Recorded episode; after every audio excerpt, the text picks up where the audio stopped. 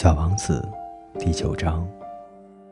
我想，小王子大概是利用一群候鸟迁徙的机会跑出来的。在他出发的那天早上，他把他的星球收拾得整整齐齐，把他上头的火山打扫得干干净净。他有两个活火山，早上热早点很方便。他还有一座死火山，他也把它打扫得干干净净。他想。说不定它还会活动呢。打扫干净了，它们就可以慢慢的、有规律的燃烧，而不会突然的爆发。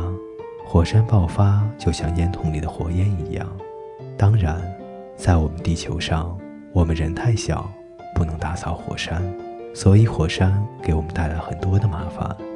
小王子还把剩下的最后几棵猴面包树苗全拔了，他有点忧伤。他以为，他再也不会回来了。这天，这些家常活动使他感到特别的亲切。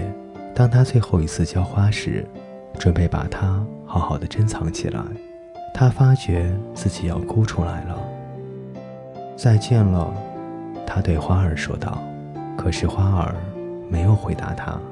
再见了，他又说了一遍。花儿咳嗽了一阵。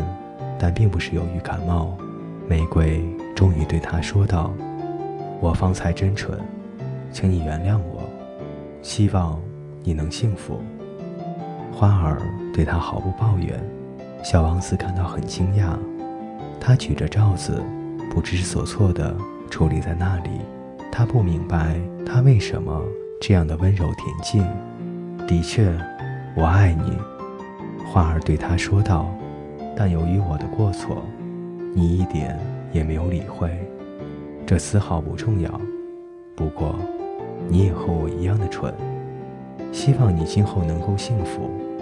把罩子放在一边吧，我用不着它了。要是风来了怎么办？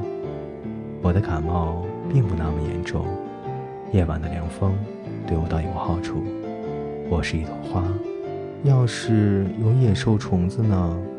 我倒想认识蝴蝶，经不起两三只的虫子是不行的。据说这很美的，不然还有谁来看我呢？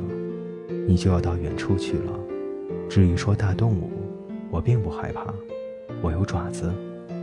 于是他很天真的露出他那四根刺，随后又说道：“别那么磨蹭了，真烦人。你既然决定了离开这儿，那么……”快走吧。他是怕小王子看见他在哭。他是一朵非常骄傲的花。小王子第九章播讲完毕。